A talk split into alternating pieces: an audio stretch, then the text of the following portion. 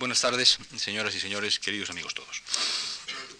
Comienza hoy un nuevo curso universitario en la sede de nuestra fundación a cargo del profesor Salvador Giner, quien a lo largo de cuatro lecciones nos va a hablar sobre la constitución moral de la sociedad contemporánea. Como es habitual en estos ciclos de conferencias en la Fundación Marc, las lecciones tendrán lugar los martes y los jueves de esta semana y de la próxima, integrándose el cursillo por un total de cuatro lecciones. En ellas, el profesor Giner va a abordar algunas de las cuestiones candentes para el hombre de nuestro tiempo, como son el orden de valores morales imperantes en la sociedad contemporánea, su modo de producirse y su estructura interna. Con este cursillo ofrece la Fundación Marc su tribuna a uno de los sociólogos más brillantes de la Universidad Española, el profesor Salvador Giner. Nacido en el año 34 en Barcelona, Giner es doctor en Sociología por la Universidad de Chicago y doctor en Derecho por la Universidad de Barcelona, de donde es en la actualidad catedrático de Sociología. Su currículum profesional indica que ha sido profesor en las universidades de Puerto Rico, de Reading, de Lancaster, de Cambridge, de Yale y de alguna otra universidad o centro extranjero. Miembro del consejo editorial de varias revistas de su especialidad, el profesor Giner es también un escritor prolífico. Su sociología, cuya primera edición apareció en 1968, ha sido traducida a seis idiomas y ha sido objeto de múltiples reediciones. Su historia del pensamiento social es uno de los libros de consulta básicos para los especialistas de lengua española. Son también de notar sus libros más recientes como Ensayos civiles, El destino de la libertad o El corporatismo en España, entre otros títulos también destacables. El punto de partida de las reflexiones sociales de Salvador Giner es, como él mismo ha escrito, que si bien el fin del mundo moderno tradicional no ha ocurrido del todo, el comienzo del que le va sustituyendo puede ya percibirse con firmeza, y que frente a lo intrincado del presente y la incógnita del porvenir, es posible proponer una reflexión razonable, esencialmente civil, que pueda guiarnos en nuestras perplejidades. Esta fecunda perspectiva intelectual viene permitiendo al profesor Giner interpretar los sucesos sociales contemporáneos desde rigurosos métodos conceptuales. Estas conferencias que hoy empiezan nos van a permitir adentrarnos en su pensamiento y, guiados por él, conocer un poco más la constitución moral de la sociedad de nuestros días. En nombre de la Fundación Juan Mar, agradezco vivamente al profesor Giner su presencia en esta tribuna, eh, desplazado de Barcelona expresamente para esta ocasión y para las ocasiones sucesivas. Y le agradezco también a todos ustedes, señoras y señores, su presencia en estas conferencias. Muchas gracias. Buenas tardes. Querría agradecer a don José Luis Yuste, las palabras tan amables y generosas que ha tenido para conmigo, eh, y sobre todo a la Fundación Juan Marc, que ha tenido la ocurrencia de pedirme que les dé a ustedes un curso, y a ustedes por haber venido esta noche. Eh, el tema del cual les quiero hablar es eh, básicamente, como ya les ha dicho don José Luis La constitución moral de las sociedades contemporáneas, el tejido moral, los procesos que generan las actitudes eh, morales del hombre contemporáneo en las sociedades avanzadas y también los procesos que estructuran a través de la moral a estas sociedades. El tema es muy amplio y, la, manera que voy a, la manera en que voy a enfocarlo es un poco eh, como hablan ustedes por el programa, hablar, eh, por un lado, de la, generación de la, digamos, la, la, sociogénesis de la moral, eh, y por otro, hablar de los, las estructuras simbólicas y las estructuras mm, de, de creencias que la vertebran. Pero también quiero hablar y eso es lo que empezaré a hacer hoy, un poco en contra del programa, de eso les diré enseguida algo. Eh, quiero hablar de, la, de una anécdota interesante, de una historia interesante, que es las relaciones que ha tenido la ciencia social y en especial la sociología con la filosofía moral. Eh, digo anécdota porque eh, lo, querría, lo querría, querría hablar de este tema para ilustrar un poco lo que ha ocurrido en la moral contemporánea. Es decir, mm, relatar las aventuras, los avatares de, la, de una ciencia social en su relación con la filosofía moral, sus altibajos, el, proceso, que ha tenido un proceso reconocible e identificable, y eh, ver a, qué situación ha llegado las tensiones que se han producido entre sociología y moral. Eso tiene un interés, eh, y filosofía moral, esto tiene un interés, digamos, intrínseco para aquellos que trabajan en ciencias sociales y en sociología y naturalmente para los filósofos morales. Pero para aquellos que no están eh, enzarzados ni en una eh, empresa ni en la otra, tiene un interés revelador, porque parece a mí que es un poco el sismógrafo de muchas otras cosas. Entonces, lo que voy a hacer es básicamente eh, estructurar estas cuatro charlas de la siguiente manera. Contra lo que dice el programa, porque lo pensé después de haberlo redactado, voy a hablar hoy y, el jueves de, la, de las relaciones entre sociología y filosofía moral. Y entonces, la semana que viene, mm, voy a plantearme la, la otra cuestión, la de la estructuración moral de las sociedades contemporáneas, sobre lo cual habremos dicho ya muchas cosas esta semana, espero, porque al explicar, al relatar las diversas teorías sociológicas que se han ido produciendo acerca de la moral, habremos ido eh, desvelando un poco el, tejido moral de la sociedad contemporánea y después eh, hacer ya una serie de, observaciones finales sobre la religión civil, es decir, sobre una serie de un haz de creencias y rituales eh, que las sociedades contemporáneas relativamente secularizadas se dan a sí mismas para poder obtener una cierta coherencia en su conducta y en la conducta de sus, de sus miembros y, orientar la acción de estos. Eh, en fin, eh, una cosa que no estaba diciendo demasiado, pero quiero hacer un cierto énfasis, es que a lo largo de estas cuatro conferencias mm, voy a intentar eh, hacer ciertas recomendaciones. No voy a ser eh, totalmente descriptivo, sino que desde el principio se darán ustedes cuenta de que también seré algo prescriptivo. Esto tiene ciertos riesgos, pero me parece a mí que eh, es concordante con la actitud que he tomado yo en lo que se refiere a las ciencias sociales. Pero bueno, esto lo, ilustraremos con los hechos. otra cosa que quería decir a título de introducción, antes de entrar en, en faena, es que eh, si tienen ustedes algo que decir o desean interrumpirme, lo hagan, pero que me gustaría, no quiero alargarme demasiado, pero que hubiera un poco de coloquio al final de, mis eh, charlas, de manera que cuando, eh, en fin, procuraré ah, no pasarme y dejar que al final puedan ustedes intervenir y hacer, pedirme aclaraciones, que me explique y que, que dé cuenta, que dé buena cuenta, si puedo, de, lo que diga y de las cosas que queden oscuras, que sin duda van a ser muchas. Pues bien, eh, voy a empezar contra, la, contra lo programado, voy a empezar hablando de sociología y filosofía moral eh, y dejar y, hablar luego de, de los otros aspectos más sustanciales o sustantivos de, del programa. Eh, la sociología, me parece a mí, empezaremos con una declaración un poco fuerte, es la ética de la modernidad, o por lo menos debería serlo. Lo que ha ocurrido ha sido básicamente una tragedia, y no me gustan las palabras fuertes, pero no es menos que una tragedia lo que ha ocurrido, que consiste en que hoy en día la sociología, que debería ser un poco la ética de la modernidad, se propone hoy en día como exactamente lo contrario de la ética. Es algo carente de toda relación con la ética. Precisamente la sociología eh, es aquella de la disciplina, entre las otras ciencias sociales, la que más, la que ha hecho más superflua a la ética. Es una disciplina amoral, o si quieren ustedes, es inmoral. Eh, es una, da una visión cínica de los, de, los, eh, de los asuntos humanos. La sociología siempre explica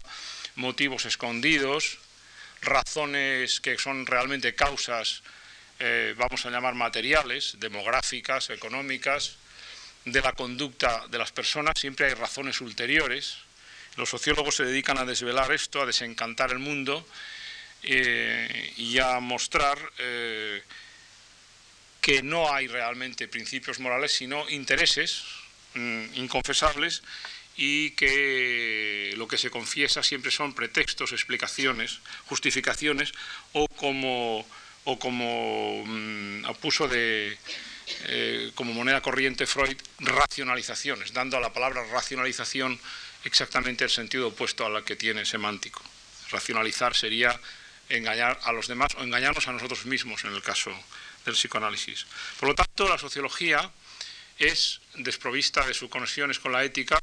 un ejercicio intelectual perverso. No solo porque desencanta al mundo, sino porque descaradamente es una, actividad anti, antiética. Cuando uso la palabra ética, quiero decir filosofía, filosófico-moral. Porque es la que nos ha descubierto que la moralidad es el resultado de fuerzas sociales, de intereses e intenciones encubiertas. La moral, por lo tanto, existe, la sociología no la niega, pero es un subproducto, es un subproducto de otros procesos.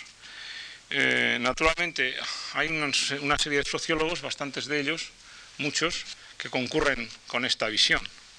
No concurren indirectamente, porque estén envueltos en, asuntos excesivamente, digamos,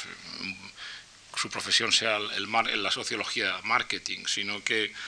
eh, es que concurren porque creen que para hacer ciencia y para demostrar que su, actividad es científica, tienen que tomar esta actitud, tienen que avalar su investigación empírica con posiciones como las que acabo de decir. Es decir, se vanaglorian de su rotura con los lazos de la ética, eh, en nombre del imperativo de la cientificidad. Eh, estos son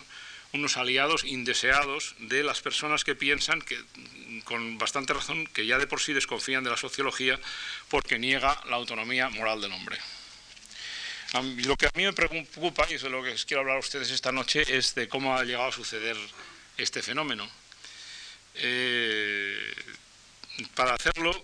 les voy a demostrar a ustedes que el interés de la sociología, el interés moral de la sociología original es indudable, eh, no solo eso, sino el interés de la sociología por la filosofía moral y el esfuerzo de la sociología por no romper lazos con la filosofía moral. ¿Cómo ocurrió, y eso es parte de mi, de mi relato, la inversión del interés de los sociólogos de la, filosofía moral hacia unos postulados cientifistas, si no científicos, cientifistas? ¿Cuál fue la brecha resultante entre ambas disciplinas? y cómo así se nacieron dos, sociologías, una humanística y otra científica o cientifista, eh, y, darles a ustedes una serie de, una forma un poco, eh, digamos, concreta o apretada, las visiones de varias soluciones, varias soluciones que han dado los sociólogos a, clásicos a esta pregunta. Eso es lo que intentaré hacer hoy y el próximo jueves me dedicaré mm, a, analizar con mayor detalle quizá las causas del divorcio de la, de la disciplina sociológica con la ética y hacer algunas recomendaciones sobre cómo se podría capturar de nuevo los, apuntalamientos éticos que antes tenía la sociología sin debilitar los credenciales más o menos científicos de la disciplina. En fin, lo que quiero explicar es el origen, la caída y la posible recuperación de la ética sociológica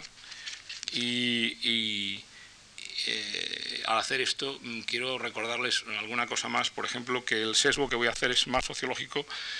que filosófico-moral, lo voy a hacer desde la orilla de la sociología, eh, por razones muy obvias de desconocimiento del campo contrario, que no debería ser contrario. Y alguna cosa que voy a evitar para, para economía del argumento es que voy a, voy a olvidar casi por completo de lo que se suele llamar, aunque ustedes pueden intervenir y pedir preguntarme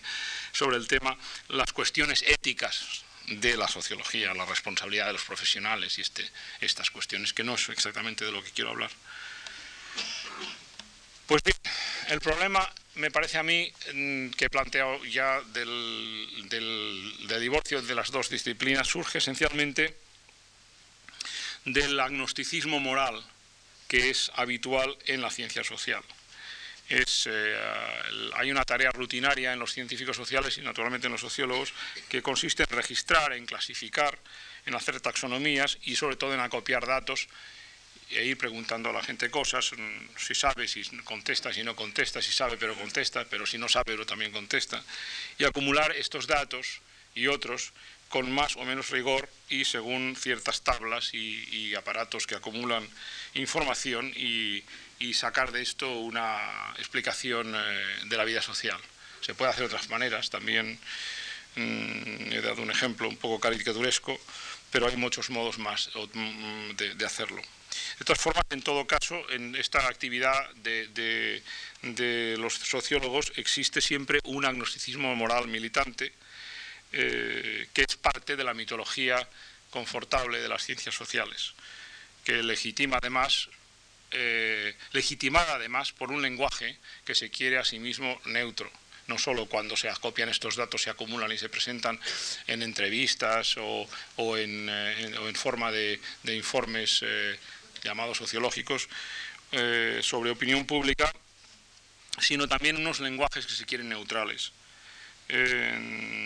Este, este, agnosticismo apenas queda perturbado por un percatarse de que la cuestión de la neutralidad ética de la evaluación en los asuntos humanos es una cuestión difícil, complicada, eh, crucial en la epistemología de las ciencias sociales y la tendencia naturalmente es que estas cosas no se ignoren del todo, pero a despacharlas a base de ponerla en ciertos cursos de las facultades de ciencias sociales o en los departamentos de sociología, donde los alumnos tarde o temprano tienen que encontrarse con unas preguntas en el programa sobre la neutralidad ética y demás o la, neutralidad valorativa, que también se llama. entonces quedan ahí relegados, pero permiten que después eh, los, eh, eh, sociólogos, cuando ya entran en el mercado de trabajo, no tengan que preocuparse ya por estos temas tan engorrosos. El, claro, mm, disputar esta situación es pedir que la sociología se acerque de alguna forma a la filosofía moral, pero la filosofía moral naturalmente eh, presenta, sus problemas. Por ejemplo, eh, eh, no, existe una filosofía moral que, sea unitaria, porque hay varias escuelas. Hay algunos filósofos morales notables, como Victoria Camps, que dice que la filosofía moral ha perdido el norte. Entonces, naturalmente, eh, eh, es, un poco de ficción lo que estoy haciendo al hablar de la sociología y de la filosofía moral, cuando ambas están dentro de ellas, eh, hay escuelas, tendencias y peleas. Y además, cuando, no lo olvidemos, porque ahora yo voy a tener que castigar en cierto, con una cierta contundencia a los sociólogos, que la, filosofía moral, por su parte, a la, que no, a la cual ya no voy a meterme más, es sociológicamente analfabeta en, muchos casos. Es decir, que también habría que, al pasar a hacer un inventario de agravios, había que ver si también en la otra orilla no hay una cuestión de desconocimiento de ciertos eh, hallazgos que ha hecho la sociología a través del tiempo y de ciertas aportaciones interesantes para ellos. Eh, y esto ha creado no, ya un diálogo de sordos, sino una falta de diálogo bastante grave. A mí me parece que, adelantándome un poco a, las conclusiones o a la conclusión que quiero sacar sobre este, esta cuestión, que deberíamos, eh, que el nuevo discurso moral que requieren nuestros tiempos azarosos debe ser una empresa común de ambos, de ambos gremios. Bueno, eh, les explicaré un poco la historia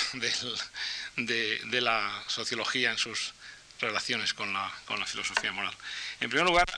constatar un hecho simple, elemental, que es que la sociología empezó como parte esencial de una revolución ocurrida en el seno de la ética. O sea, la sociología no nació fuera de la ética, nació en la ética. Ocurrió hacia el siglo XVIII, para simplificar, un descubrimiento eh, de la historicidad y de la dependencia social de los principios y de las reglas morales. Hubo una, a partir de Jean-Baptiste Vico, si no antes, hay un descubrimiento entre la filosofía social, en los primeros sociólogos, los primeros protosociólogos, llamen ustedes como quieran, de una de que hay una dimensión social en los principios morales muy importante que, que, los, que los explica. Y esta ha sido una de las revoluciones más importantes en la ética. Claro que es coetánea a la, a revolución que dicen los libros de texto de filosofía moral, mm, más importante desde, desde mm, Aristóteles o quizás, si ustedes quieren, desde Spinoza, que es la reorientación, la reorientación kantiana de la ética. Pero en la misma época aproximadamente de la revolución kantiana existe en paralelo esta otra revolución. hay una, una revolución, vamos a llamarla del fuero interno y otra que es la del fuero externo. La del fuero interno es la interpretación racionalista y racional de la moralidad, que encontramos en el caso de Kant, y en el foro externo es la de la interpretación sociológica de la moral. Sin querer, por parte de los que la ejecutaron o la llevaron a cabo, eh, eh ningún deseo por su parte de abolir la filosofía moral. Era solo llamar la atención sobre la importancia de la estructura social en la creación de moralidad.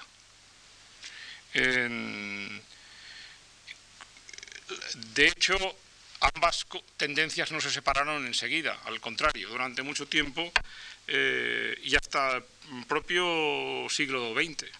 Hay una serie de sociólogos que creyeron que los principios kantianos eran compatibles con, gran variedad de situaciones sociales y perfectamente eh, que eran dos, la filosofía kantiana y la sociología eh, la explicación sociológica de la moral eran compatibles y se esforzaron en hacerlo, en, hacerlo valer. El caso de Simmel sobre ellos hablaré luego, el caso de Georg Simmel está muy claro. Eh, que reafirmaron explícitamente el kantianismo como posible, perfectamente compatible con su, con su, con su sociología. La revolución esta empezó básicamente, por un lado, por Montesquieu y en otro lado por, los, los, moralistas o sociólogos, llámenlos como quieran. Precisamente el hecho de que sean intercambiables demuestra que no tenían ningún interés de, de crear ningún divorcio, escoceses. Eh, mm, ni, los, ni Montesquieu ni los escoceses estaban en contra de los, de los principios universales ni, ni, el universalismo moral en absoluto, la, posibilidad de que todas las personas normales, en nuestros cabales, tengamos capacidad de raciocinio moral. Eh, el caso de Montesquieu es... Eh, es importante porque recuperó el sentido original de la palabra ethos, es decir, en, latín mos, plural mores, usado en francés meurs en su, en su sentido más pristino, eh, que implica en su, en su obra, naturalmente, en el espíritu de las leyes, una, una relativización sociológica de los valores, no hay, no hay ninguna duda. Eh, los valores son parte de las costumbres, del meurs, de los hábitos, eh, y una afirmación, que es lo que saben eh, que enseñamos en los textos universitarios, en las clases, de una, una eh, explicación por primera vez, quizá, de que el tiempo, el lugar, hasta el clima, la estructura social determinan las costumbres de los hombres. Pero el relativismo montesquieuiano es parcial. Su relativismo, él se esfuerza en demostrar hasta qué punto el clima o o la economía determinan eh, las actitudes o el hecho de que en una, en una población determinada exista, pues digamos, la monogamia y en otras la poligamia. Pero no es, pero Montesquieu dice, siempre enfatiza hasta qué punto. No es un reduccionista en ningún caso, porque aparece claramente una infraestructura que es la naturaleza humana, con una capacidad de juicio moral de responsabilidad. La responsabilidad no queda eliminada en, en el pensamiento montesquieuiano. Eh, aquí me parece que la herencia aristotélica está en Colume. Eh, la ética nicomaquea domina el, pensamiento sociológico inicial de Montesquieu a los escoceses en adelante hasta Durkheim, en el sentido de que eh, hay una aceptación de que el hombre, no digo el hombre sensual, sino el hombre sensato, medio, ya no solo el sensual, es capaz de una racionalidad y que, bueno, el intelectual, para llamarle de esa manera, puede descubrir ciertos principios de razón moral, pero en el fondo van a coincidir coincidir con el con el con lo que haya pensado el hombre sensato y responsable. Esa capacidad es una especie de confianza en que el hombre responsable, de la latitud que sea, del país que sea, es capaz de discriminar, porque además todas las teorías sobre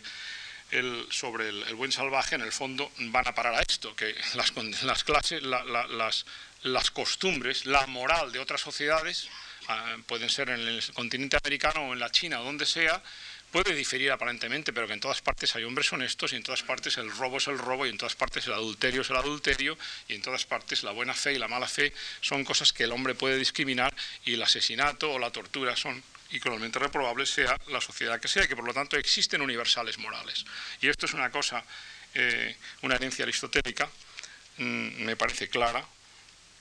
y no digo neoaristotélico porque ahora están descubriendo los neoaristotélicos una serie de cosas, o al menos los que no lo son se están dando cuenta de las razones que tienen los neoaristotélicos para reivindicar posiciones que han tenido dado una continuidad muy importante a la, filosofía moral eh, europea y naturalmente a la sociología. Los escoceses, por su lado, mm, en esto fueron un poco más revolucionarios que Montesquieu porque se dieron cuenta que había que añadir algo nuevo y, como ustedes saben, introdujeron una serie de... hicieron una, doble operación. Por un lado, igual que Montesquieu, buscaron cosas que relativizaran, factores que relativizaran eh, la moral en la medida en que es relativizable. El mismo libro de, de Ferguson sobre la distinción entre, entre pueblos bárbaros entre pueblos semibárbaros en pueblos avanzados demuestra que hay ciertos niveles de moral que el hombre ciudadano es más civilizado, naturalmente, más, más como dice el polished, más limpio, más, más pulido, es la palabra exacta castellana, más pulido que los bárbaros de los montes de Escocia, de los Highlands, pero, pero que en el fondo los dos tienen eh, ese sustrato de, de, decencia eh, o esa conciencia moral de lo que está bien y lo que está mal hecho. Entonces, este doble juego, este doble, este doble nivel, lo, intenta mantener y es interesante que eh, los escoceses, de todas formas, intentan ir un poco más allá que Montesquieu en el sentido de que intentan descubrir unos motivos generales de acción humana, una naturaleza humana, como ustedes saben, compuesta por un descubrimiento de los intereses eh, y del individualismo como, como infraestructura de la conducta humana. Hay algunas obras, como la teoría de los sentimientos morales de, Smith, donde se, hace mucho más énfasis en lo, en lo, en en, esos, la estructura básica de sentimientos de solidaridad, de, virtudes cívicas, que, van, que, que, son también universales, curiosamente, que son las que, eliminando el feudalismo, van a surgir a la superficie, y otros como John Miller o, Adam Ferguson, Miller en el origen de la distinción de rangos y, Ferguson en la historia de la sociedad civil, que hacen más énfasis en esos aspectos más relativos, más históricos, más evolucionistas. Pero, eh, pero me parece a mí que, aparte de los énfasis diversos, realmente existe una imagen consistente de todos los filósofos morales o sociólogos morales eh, escoceses. El proyecto de los, de los, lo interesante de esto es lo siguiente, que el proyecto de los eh, filósofos morales escoceses eh, tiene tres, tres dimensiones y esas tres dimensiones son inseparables. Por un lado hay un programa prescriptivo, está, está basado en una concepción de las pasiones humanas, de, las, de, los, mm, de, los sentimientos morales de todos los hombres, eh, en una teoría de las necesidades, en una teoría de los intereses, pero que es lo que se propone como sociedad buena. Palabras que voy a repetir bastante esta noche, la expresión sociedad buena. como sociedad deseable, como buena sociedad. Después hay un, problema, un programa sociológico de cuál es la estructura social, que conviene también prescriptivo en parte, pero sociológico en el sentido de que proponen una estructura social que es la del liberalismo. Y después, naturalmente, hay un programa político que es el programa de crear eh, una forma de, convivencia que sea la más adecuada a los intereses humanos, la más decente y la más civilizada, en el sentido de que, eh, y por lo tanto la más moral. Por lo tanto, hay, hay tres, programas parecidos que se solapan y que tienen una unidad esencial. Esto a mí me parece bastante importante porque esto es lo que va a determinar en todo el siglo XIX y una parte del nuestro, hasta que empieza la crisis de esta visión que estoy presentando ahora con el tiempo de Durkheim y Weber, lo que se intenta es mantener esta unidad. Fíjense ustedes, por ejemplo, en Conti y en Marx en el siglo XIX. No se les ocurre ni un instante ni a Comte ni a Marx romper la unidad de las tres, de estas tres dimensiones. No hay abstencionismo político ni en Kant ni en Marx. Una cosa es que el uno y el otro estuvieran al margen de la sociedad, intentaran hacer ciertas cosas, no les saliera bien, fracasaran, esto es otra cuestión. Pero hay una participación en los movimientos políticos de la época. Eh, hay además un criterio ético, un criterio científico, un, criterio ético de liberación, un criterio científico de imponer, de crear una ciencia social. Hay una militancia clarísima en la imposición, en la proposición de la ciencia social. Y todo esto es un todo. Es, eh, un todo que curiosamente se nos ha dicho mil veces que la revolución industrial y todo lo que significó la democrática a la vez extendió la ciencia y las ciencias sociales y la conciencia occidental en una serie de compartimentos estancos y en especialismos y demás. Curiosamente, en la, en sociología original, en las épocas iniciales, desde Montesquieu hasta Comte y Marx, y un poco más adelante, como veremos, no hay escisión alguna. Al contrario, si alguna cosa hace la revolución industrial es intensificar la conciencia que tenían estos, estos, eh, eh, estos autores de la importancia de estas tres dimensiones, la política, la cívica, por un lado, la sociológica y la prescriptiva, la de una, una buena sociedad, lo que hay que hacer para hacer que la sociedad humana sea o feliz en el sentido de los más visionarios como Comte y Marx, o por lo menos más mm, habitable y más uh, adecuada a las eh, pasiones humanas y a las eh, limitaciones del hombre, pero también a la dignidad humana, como en el caso de Adam Smith. Es decir, eh,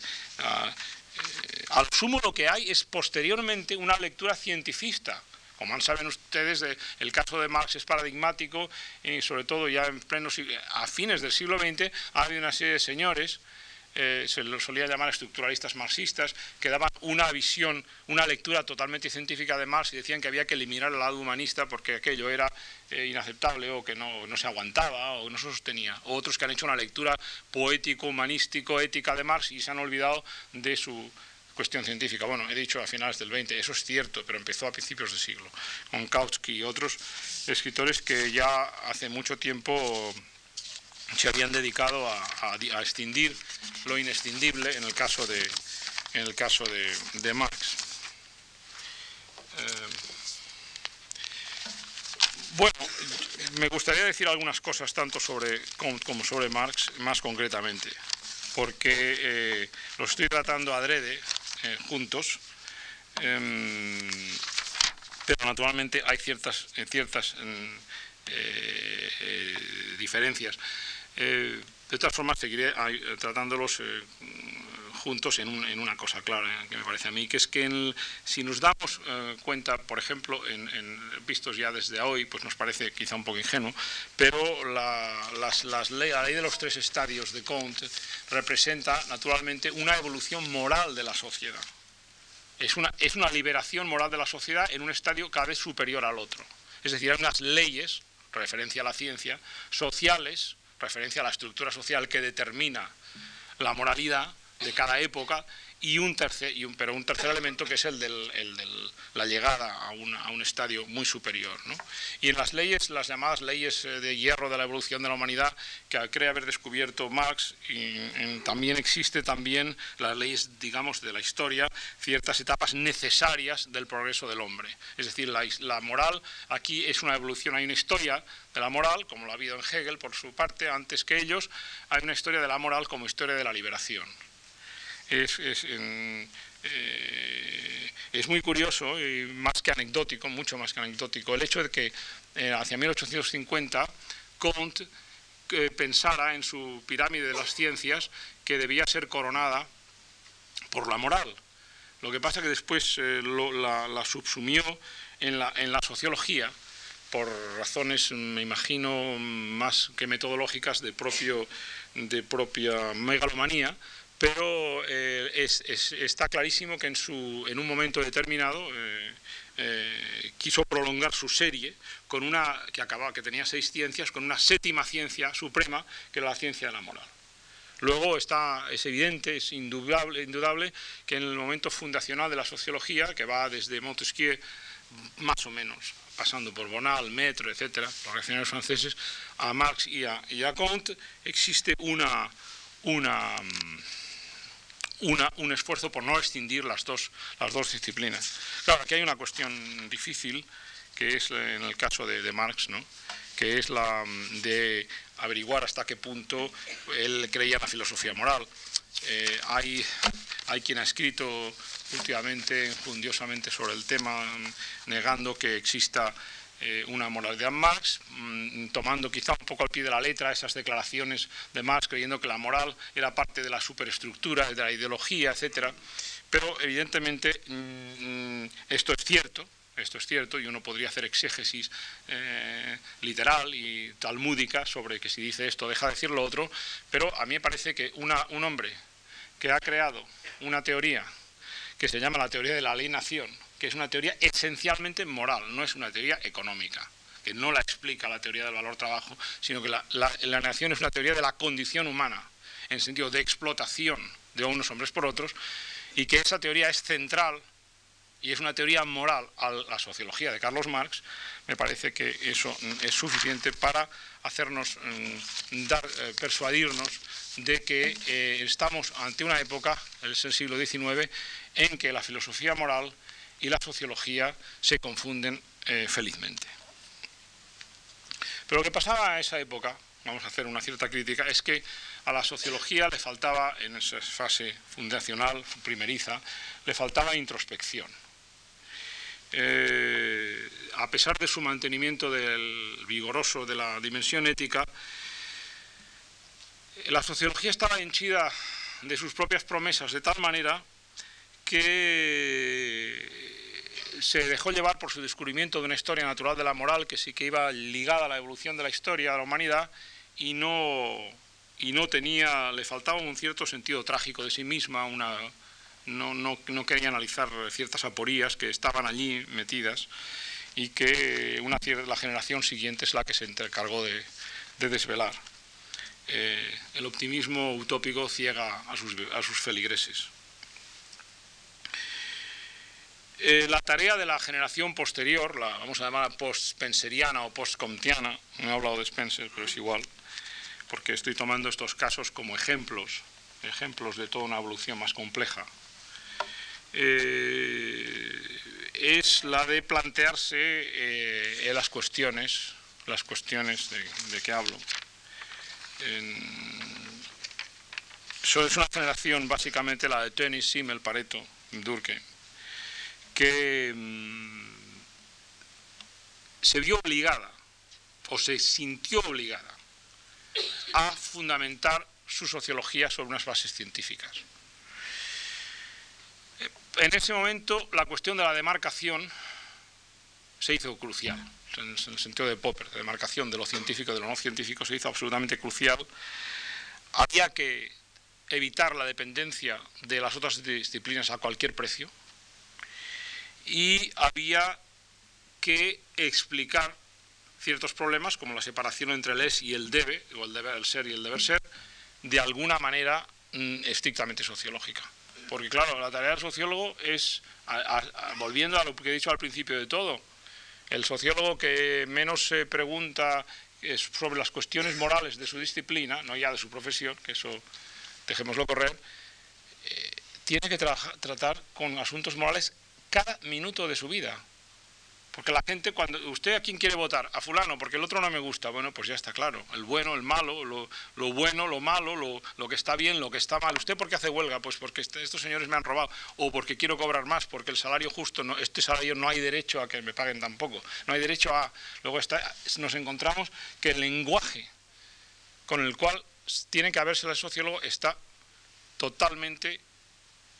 lleno de, juicios morales, hasta el más empírico, empezando por él. Entonces, claro, tenían que solucionar esto y esta generación intentó, en parte, y voy a hacer ciertas distinciones enseguida, poder llevar la cuestión del deber ser a lo que es, es decir, a los imperativos sociales y a explicar que aquello que la gente cree que debe ser, o que debería ser, o que sería lo justo, es lo que tiene que hacerse o debería hacerse, en el fondo está determinado por la estructura social. Eh, naturalmente, algunos, algunos de ellos mm, lo hicieron con una cierta alegría y, con eh, no poca eh, superficialidad. El caso más claro me parece a mí que es el de Wilfredo Pareto, que un hombre sumamente sutil y, de importantísima aportación al pensamiento sociológico, pero que en este caso cayó en una especie de maquiavelismo vulgar, diciendo que bueno, cualquier, cualquier explicación moral era, era un peno pretexto, era, era, eran supercherías o las cosas que la gente decía para justificar otras cosas. Y en fin, en este sentido quizá merezca poco, poco, mm, poca, poco crédito. Eh, de toda esta generación, el sociólogo que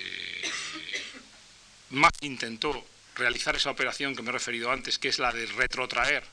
los hechos, eh, la, vida moral de los hombres a la estructura social fue naturalmente Emilio Durkheim. Eh, hay en Durkheim un cierto reduccionismo sociológico, él intentó hallar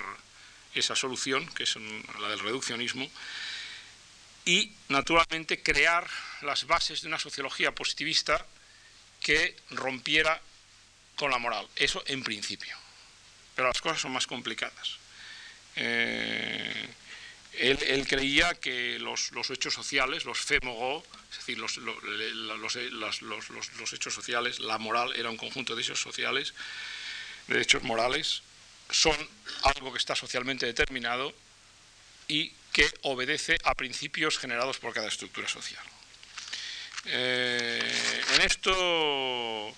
en esto se encontró con varios problemas, entre ellos el problema de que a él le parecía intuir en la sociedad ciertas categorías generales de pensamiento. La sociedad no es un conjunto deslavazado, atomizado de, fenómenos que, em, morales que se pueden ir atribuyendo casualmente a estructuras, sino que tiene una organización, un sistema, produce un sistema. Y en ese caso, eh, si eso es así, eh, no produce un sistema, sino que el sistema produce los hechos. Tiene un carácter sistémico, la moral tiene un carácter sistémico. Y entonces él lo refiere a la sociedad en general. Él cree que hay una realidad sui generis, una realidad emergente de la estructura social, los hechos demográficos, eh, eh, los, factores económicos, la historia de la evolución histórica de las sociedades, que va produciendo un nivel societario que es distinto, una realidad emergente, esa realidad emergente es, depende, y aquí es cuando sale la moral, literalmente de lo que Durkheim llama la densidad moral de las sociedades. Y ve a través de la historia un cambio, una intensificación de la densidad moral. Por lo tanto, en el último caso, Durkheim considera claramente que a pesar del reduccionismo al que parecía, o ese reduccionismo aparentemente vulgar con el que empezábamos, eh, cuando se analiza una sociedad determinada, lo que pasa es que la gente se, refiere a y está determinada, está constreñida por esa estructura general, eh, global, que es la sociedad. Eh, Durkheim intentó explicar esto a los filósofos en unas reuniones en la Sociedad Francesa de, Filosofía y intentó llegar hasta el extremo de mm, demostrar que todo esto era perfectamente compatible con una visión kantiana de la sociedad de la, moral. Eh, no creo yo que pecara de oportunismo, decía, pues estoy rodeado de filósofos, tengo que explicarles esto, cuidado que no, que les eh, voy a decirles unas cosas que les puedan gustar, eh, sino que es totalmente coherente con el resto de su obra. Porque lo que hace Durkheim naturalmente es una cosa que es la hipóstasis de la sociedad, cosa de la cual querría hablar la semana que viene, no de Durkheim, sino de lo que está ocurriendo hoy en día. Una hipóstasis de la sociedad que es también hoy una apoteosis de lo social. Pero bueno, de eso lo intentaré explicar, ahora lo he dejado así, sin explicar, lo intentaré explicar más tarde. Pero en el fondo, Durkheim, al hacer de la sociedad esa categoría general, de ese referente de la moral, diciendo la sociedad tiene unos derechos, unos deberes, eh, eh, es algo que justifica eh, todo lo que hacemos, él lo que dice es sencillamente que si Muchos filósofos morales se refieren a un principio general que es Dios, naturalmente, los que en él creen, o en, una ley cósmica, él también se puede referir a ella, pero esa ley cósmica es la sociedad. La sociedad está hipostasiada en la mente de los hombres, Dios es la sociedad y, eh, la sociedad es el, todo eh, lo único que es un todo para el, ser humano, para la especie humana, es la sociedad. Eh, y lo dice claramente, hay una cita de Durkheim lapidaria donde Kant postula a Dios, nosotros postulamos la sociedad. Este nosotros es un poco papal, un poco pontificio, pero, pero realmente se refería a él. ¿no? Quizá sea el estilo de los catedráticos de, franceses. Eh, entonces, y concluye lapidariamente también, dice, debemos elegir entre Dios y la sociedad. Lo que yo me pregunto es si debemos en realidad, porque claro, si se hipostasiza la, sociedad de esta forma, si diviniza, eh, Dios es un principio abstracto, pero la sociedad no lo es menos. En todo caso, eh, aquí a mí parece que hay de forma larvada, de forma más moderna, estamos enfrentados con la, famosa religión de la humanidad de, de Comte Durkheim, claro, la religión de la humanidad ya en la época de Comte era una cosa un poco eh, que se miraba con una cierta sonrisa de desdén, porque aquello eh, era un poco risible, eh, ya en vida de Comte, quizá no para sus discípulos inmediatos, pero, pero, pero en el fondo me parece a mí que hay un trasunto de glorificación de la, de la estructura social.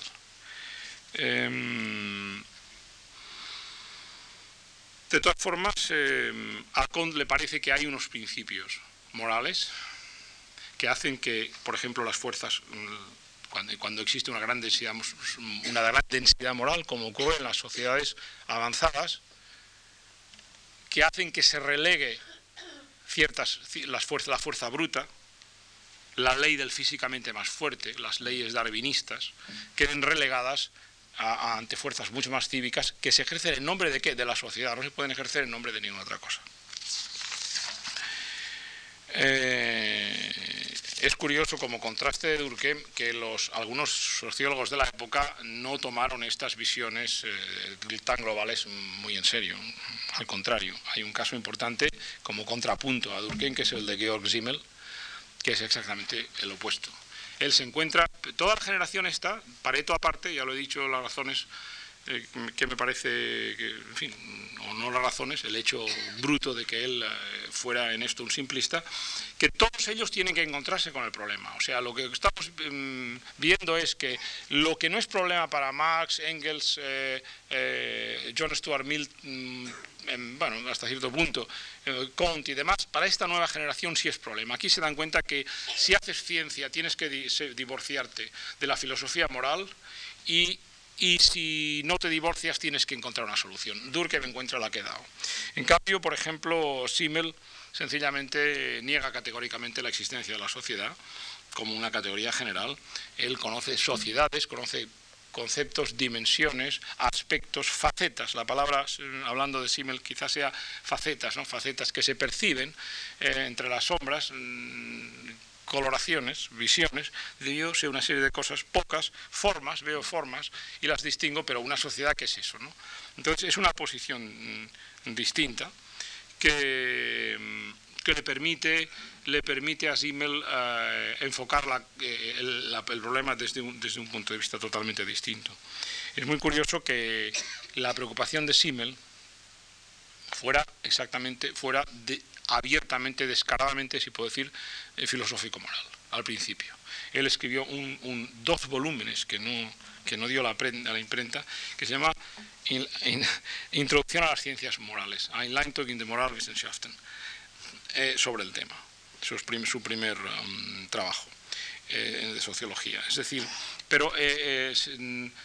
Simmel básicamente lo que veía es que el pluralismo de la vida social, la fragmentación de la vida social en la modernidad, no le permitía eh, llegar a estas conclusiones durkheimianas en absoluto.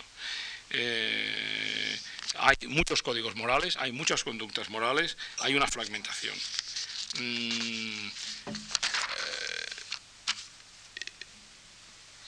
Simmel, por lo tanto, está trabajando desde el flanco opuesto.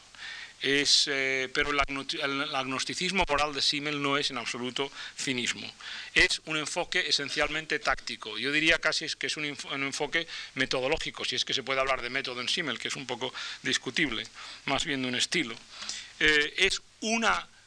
cosa que le permite a Simmel captar los dilemas morales de nuestro tiempo. Simmel tiene la intuición básica y fundamental, que es realmente lo que le debemos, lo que hoy debemos a Simmel, que es que la moral es fruto del conflicto, que la moral debe explicarse como fruto del conflicto, que la filosofía moral es una disciplina que debería estudiar el, hecho de que los hombres crean mm, postulados, prescriben conductas que deberían ser o las siguen, o principios o virtudes en nombre de conflictos y como fruto de conflictos. Esa es la intuición básica de Simmel y aquí rompe con ciertas tradiciones de la filosofía moral que siempre está buscando armonías, soluciones, la solución, en esos momentos todavía. Hoy en día no, hay autores, anglosajones por ejemplo, como Stuart Hampshire, que puede escribir un libro entero, Moral Conflict, no, Morality and Conflict, moralidad y conflicto, sin nombrar una sola vez a Simmel. Pero que es igual, tiene importancia. Seguimos con lo del analfabetismo eh, sociológico de, algunos éticos, en el cual se llega a esas conclusiones básicas, que la moral es, explicado por Simmel claramente, el fruto de conflictos. Hay conflictos morales en el foro interno, conflictos en el externo, y entre ambos constantemente, y que ese roce constante, esos dilemas, a veces solubles, a veces insolubles, otra de las ideas simelianas es que muchos conflictos morales no tienen solución, muchos conflictos no la tienen, de ninguna manera, y que hay que tomar decisiones que, son, que no tienen fundamento mayor, la decisión A o la B o la C, que las demás, eh, esa especie de sin caer en el racionalismo, pero es una constatación de un hecho de que la estructura, esa es la estructura de la vida y que eso conduce a decisiones más o menos angustiosas. Eh, eso se, puede leer en un ensayo de Simmel que se llama El conflicto de la cultura moderna, de 1921. Eh, es un postulado. Eh, lo que pasa, como tantas cosas en Georg Simmel, es que queda todo como una, un vislumbre, es un vislumbre importante, que cabalmente encaja con, las teorías simelianas de la sociedad, que son conflictivistas, pero que no desarrolla. Es una insinuación, casi podría afirmar yo, preteórica o preteorética, porque no, no la eh, está, queda, quedó a la espera de mayor elaboración y no la, no la, no la desarrolló, a pesar de que él hablara de lo que él llamaba la crisis urgente de la cultura contemporánea basada en, estos, en, este, en esta naturaleza la moral la persona que intentó resolver esa crisis, esa crisis urgente, eh, eh, y me parece a mí que el más interesante de todos en esta generación, eh, fue naturalmente Max Weber. En realidad lo que ha ocurrido desde la época de Weber hasta hoy, hasta la situación dentro de la historia que les estoy contando, es un diálogo con, con la obra de Weber. No nos dio demasiadas soluciones, pero planteó los problemas, me parece a mí, eh, con, una, con una diafanidad considerable. Em, porque Weber, eh, claro, Weber estaba como los demás, tanto como Simmel y sobre todo como Durkheim, aquí hay un compromiso por su parte fundamental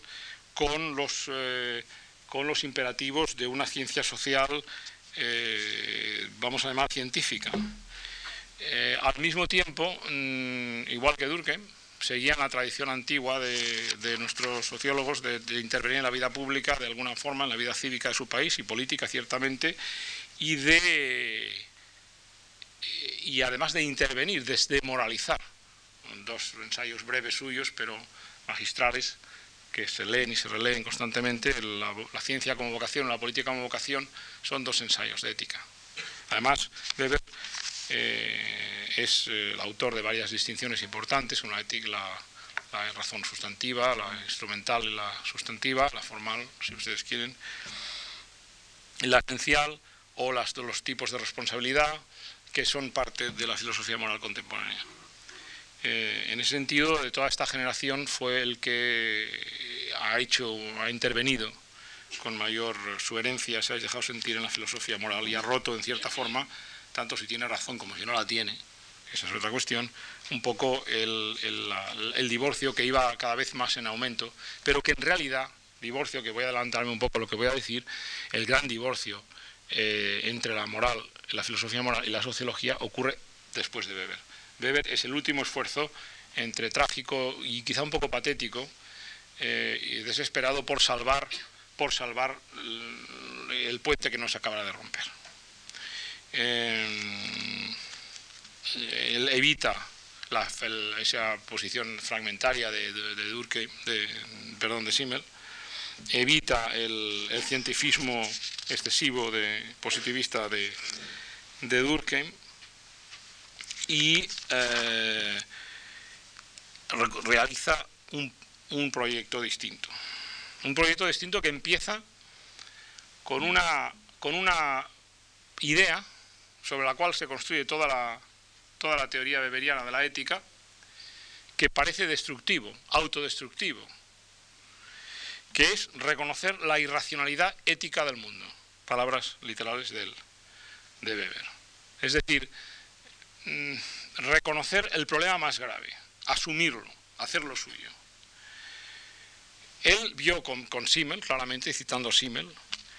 que el pluralismo moral de las sociedades contemporáneas avanzadas conducían a antagonismos ideológicos gravísimos y de creencias que en última instancia no tienen solución. Hay afirmaciones sobre la bondad, la maldad del mundo, sobre aspectos de la bondad, la maldad del mundo, sobre lo que constituye una virtud o no lo es, sobre cuáles constituyen las soluciones últimas que no tienen, eh, no, no pueden argumentarse. Llega un momento en que no podemos argumentar más allá. Y esto es revelador de que el, el mundo, como él dice, lo gobiernan los demonios sin caer en la racionalidad, porque uno puede afirmar que el mundo lo gobiernan los demonios y querer imponer cierta racionalidad en las cosas, y otro es lanzarse, como podría hacer algún, algún irracionalista político, a asumir esa irracionalidad alegremente y a apoderarse en ella. Este beber aquí, como Freud, como en cierto sentido Pareto, pertenece a esa generación que, no son de personas que no es que sean teóricos de lo no sean no son irracionales, sino que son teóricos racionales de la irracionalidad, que no es lo mismo. En este sentido, em, eh, Weber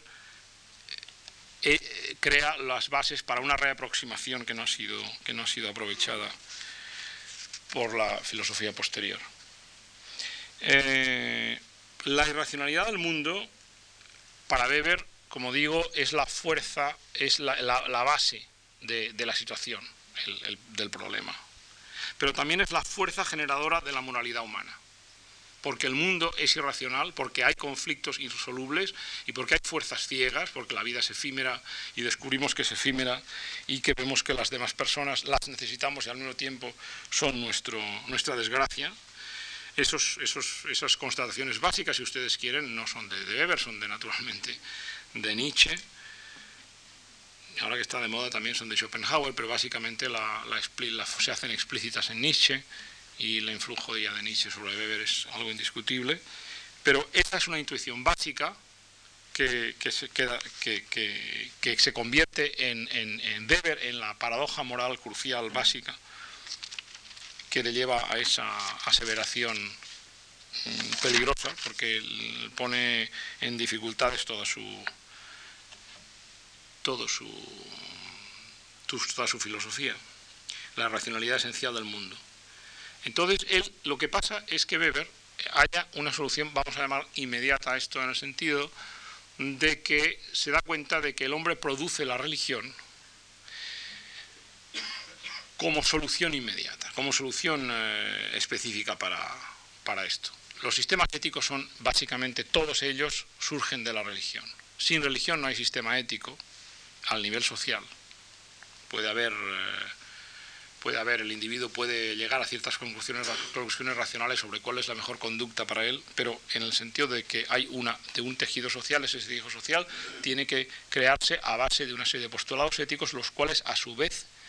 tienen que provenir de la religión porque es la única respuesta posible para que no nos volvamos locos ante, el, ante la irracionalidad básica de la vida. Eh, todo esto, para Weber, no pone en peligro la afinidad y la complementariedad que debe sentir la sociología con la filosofía moral, porque ambas deben de entenderse como indagaciones de significados. Para él la filosofía moral es una, indagación de significados. Hay que averiguar cuál es el sentido que tiene para el hombre la acción moral. La acción, y, y, en sociología hay que saber cuál es el sentido que tiene para el hombre la acción social. Es decir, qué significados atribuye la persona a lo que está haciendo. Es decir, Weber reconoce, da al César lo que es el César, reconoce que es evidente que para que la sociología tiene que saber eh, cuál es el peso del valor demográfico de las cosas, de la economía, de los factores, eh, digamos, eh, poblacionales, de las migraciones, pero no tiene ningún sentido hacer sociología si no sabemos lo que la gente atribuye, qué significado atribuye a, los, a los hechos. Y eso es exactamente lo que ocurre con la moral. Es decir, la filosofía moral para, para beber es una disciplina que investiga el sentido de la conducta y la sociología es otra disciplina que investiga el sentido de la conducta. Por lo tanto, se solapan ampliamente. Eh, Para, eso lo que hizo Weber fue no solo plantear las cosas así tan, tan en el aire como lo he hecho yo, también lo hizo, pero muy brevemente, lo que hizo inmediatamente es hacer una serie de distinciones de categorías, de conceptos, de formulaciones, de tipos ideales, para explicarnos el sentido que tenía la conducta humana. Por eso eh, nos hizo mm, eh, eh, una serie de modelos de acción, por ejemplo, el feudalismo, el confucianismo, el, calvinismo, la burocracia, construcciones eh, sociológicas para explicarnos qué, tenía, qué sentido tenía la vida para la persona que estaba dentro de una burocracia o dentro de una religión hindú o dentro del capitalismo, cómo se explicaba la conducta de esas personas, las actitudes hacia las demás, por qué uno es usurero, por qué el otro, en cambio, en, otra sociedad diferente, en vez de ser usurero, es un hombre de negocios y está haciendo prácticamente lo mismo. Es decir, cómo soluciona cada persona y cada grupo humano sus dilemas según la estructura social en la que se halla. Y esto se debe explicar, se lo explican a sí mismos siempre con referentes de una, de una concepción eh, credencial de afirmaciones morales que es de índole religiosa. Por eso acabe preguntarse con Weber si es posible una sociedad plenamente secularizada. Otra cosa es que haya individuos, normalmente no demasiados, que puedan a sí mismos secularizarse, que puedan distinguir, que puedan vivir en una sociedad no secular eh, y que con una cierta distanciación, con una cierta melancolía, con una cierta soledad, que son eh, racionalistas. Pero la sociedad en general debe mm, darse una estructura eh, de creencias de creencias más o menos eh, emocionales, grupales, con referentes generales, mm, con símbolos comunes que hagan, eh, que, que creen sentimientos de pertenencia por referencia a esos símbolos comunes a los cuales se les concede una calidad de sagrado, porque en el fondo todos estos, estos referentes son irracionales, en el sentido de que no pueden explicarse de ninguna manera racionalmente. Es decir, mm, las convicciones últimas no pueden probarse, no se puede probar que sean verdaderas ni que puedan ser falsas. Es decir, el socialismo, el liberalismo, el patriotismo, la amistad, la lealtad familiar, el mismo ideal ético de objetividad del científico en sus estudios, y de valoración, de libertad en las valoraciones que hace, de, ser libre de valoraciones, me refiero, son eh, convicciones que no se pueden explicar racionalmente en última instancia. Mm, lo que sí puede explicar racionalmente la sociología y la filosofía moral es la conducta que hace que, eh, o el comportamiento nuestro cuando nos referimos a esos principios. Es decir, se puede explicar racionalmente por qué el calvinista norteamericano del siglo XVIII era un señor ahorrativo, eh, austero, sexualmente austero también, em, que no trabajaba los domingos en absoluto, o los sábados, según la secta a la que perteneciera, eh, y que tuviera, por ejemplo, un cierto apoliticismo respecto a o escepticismo respecto a los poderes eh, del monarca británico. Eh, todo eso se puede explicar, se debe explicar. Esa es la sociología que debe. Eso es lo que realmente tiene que hacer la sociología. No el ir al empirismo eh, en que más tarde iba a caer, eh, sino explicar las conciencias de los hombres, explicar conciencias, pero lo que no puede hacer es explicar las convicciones, porque las convicciones son, son imposibles de, inalcanzables por parte de la, de la explicación racional. Eh, aquí existe, en este sentido,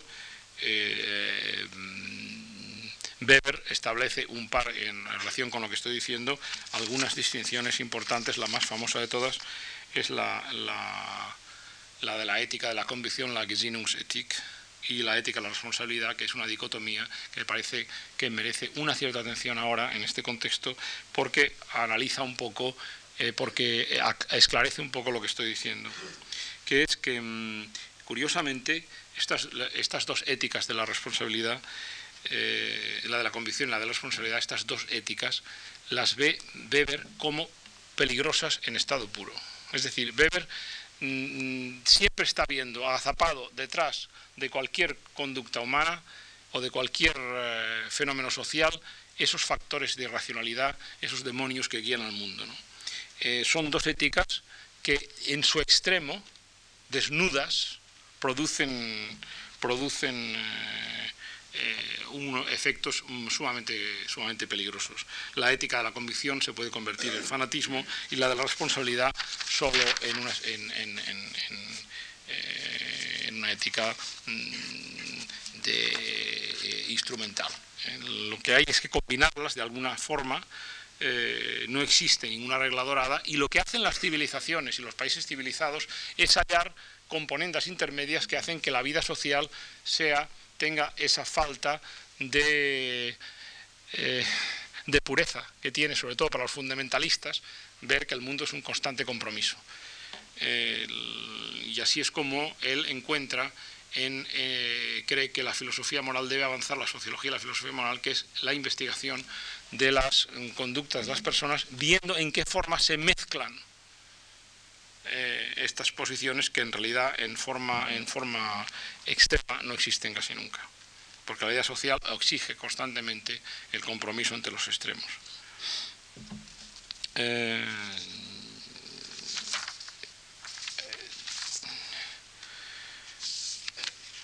bueno, yo querría, me parece a mí que mm, lo mejor que puedo hacer es dejar las cosas aquí y, seguir hablando de Weber el jueves. Es decir, hay otro, eh, yo creo que la aportación de Weber merece todavía una serie de observaciones importantes, pero que nos van a servir de puente para lo que ocurrió después. Y en lo que ocurrió después me voy a avanzar un poco para que mm, veamos lo, que se avecina, es que mm, se pierde esa cosa, el pathos de la del espíritu beberiano, la angustia beberiana entre los componentes irracionales y su esfuerzo por salvar eh, la actividad sociológica como actividad de, eh, filosófico-moral, eh, porque hay una generación mucho más dura de sociólogos militantes que exigen una, una legitimación más, más fehaciente de la, de la sociología y la llevan a convertirla en una ciencia empírica que se, se separa de los principios morales y con lo cual obligan a ciertos científicos sociales a, que no quieren abandonarlos a comprometerse, como ellos solían decir, con actitudes eh, de una cierta militancia moral, pero que se, que se degenera en militancia política y, y enajenación partidista. Y esa es la decisión de los años 30 y 40 y espero que podamos eh, ver un poco lo que ha ocurrido después y la situación de, perplejidad que, siguió a todo esto y en la que nos hemos encontrado últimamente. Eh, como digo, y con esto concluyo por hoy, toda esta historia que estoy contando me parece a mí que tiene una, un valor al margen de, ser ella misma, que es un poco ilustrar también, así es una, una de las facetas de la evolución de la conciencia moral de la modernidad. Mm, no quiero decir nada más de momento.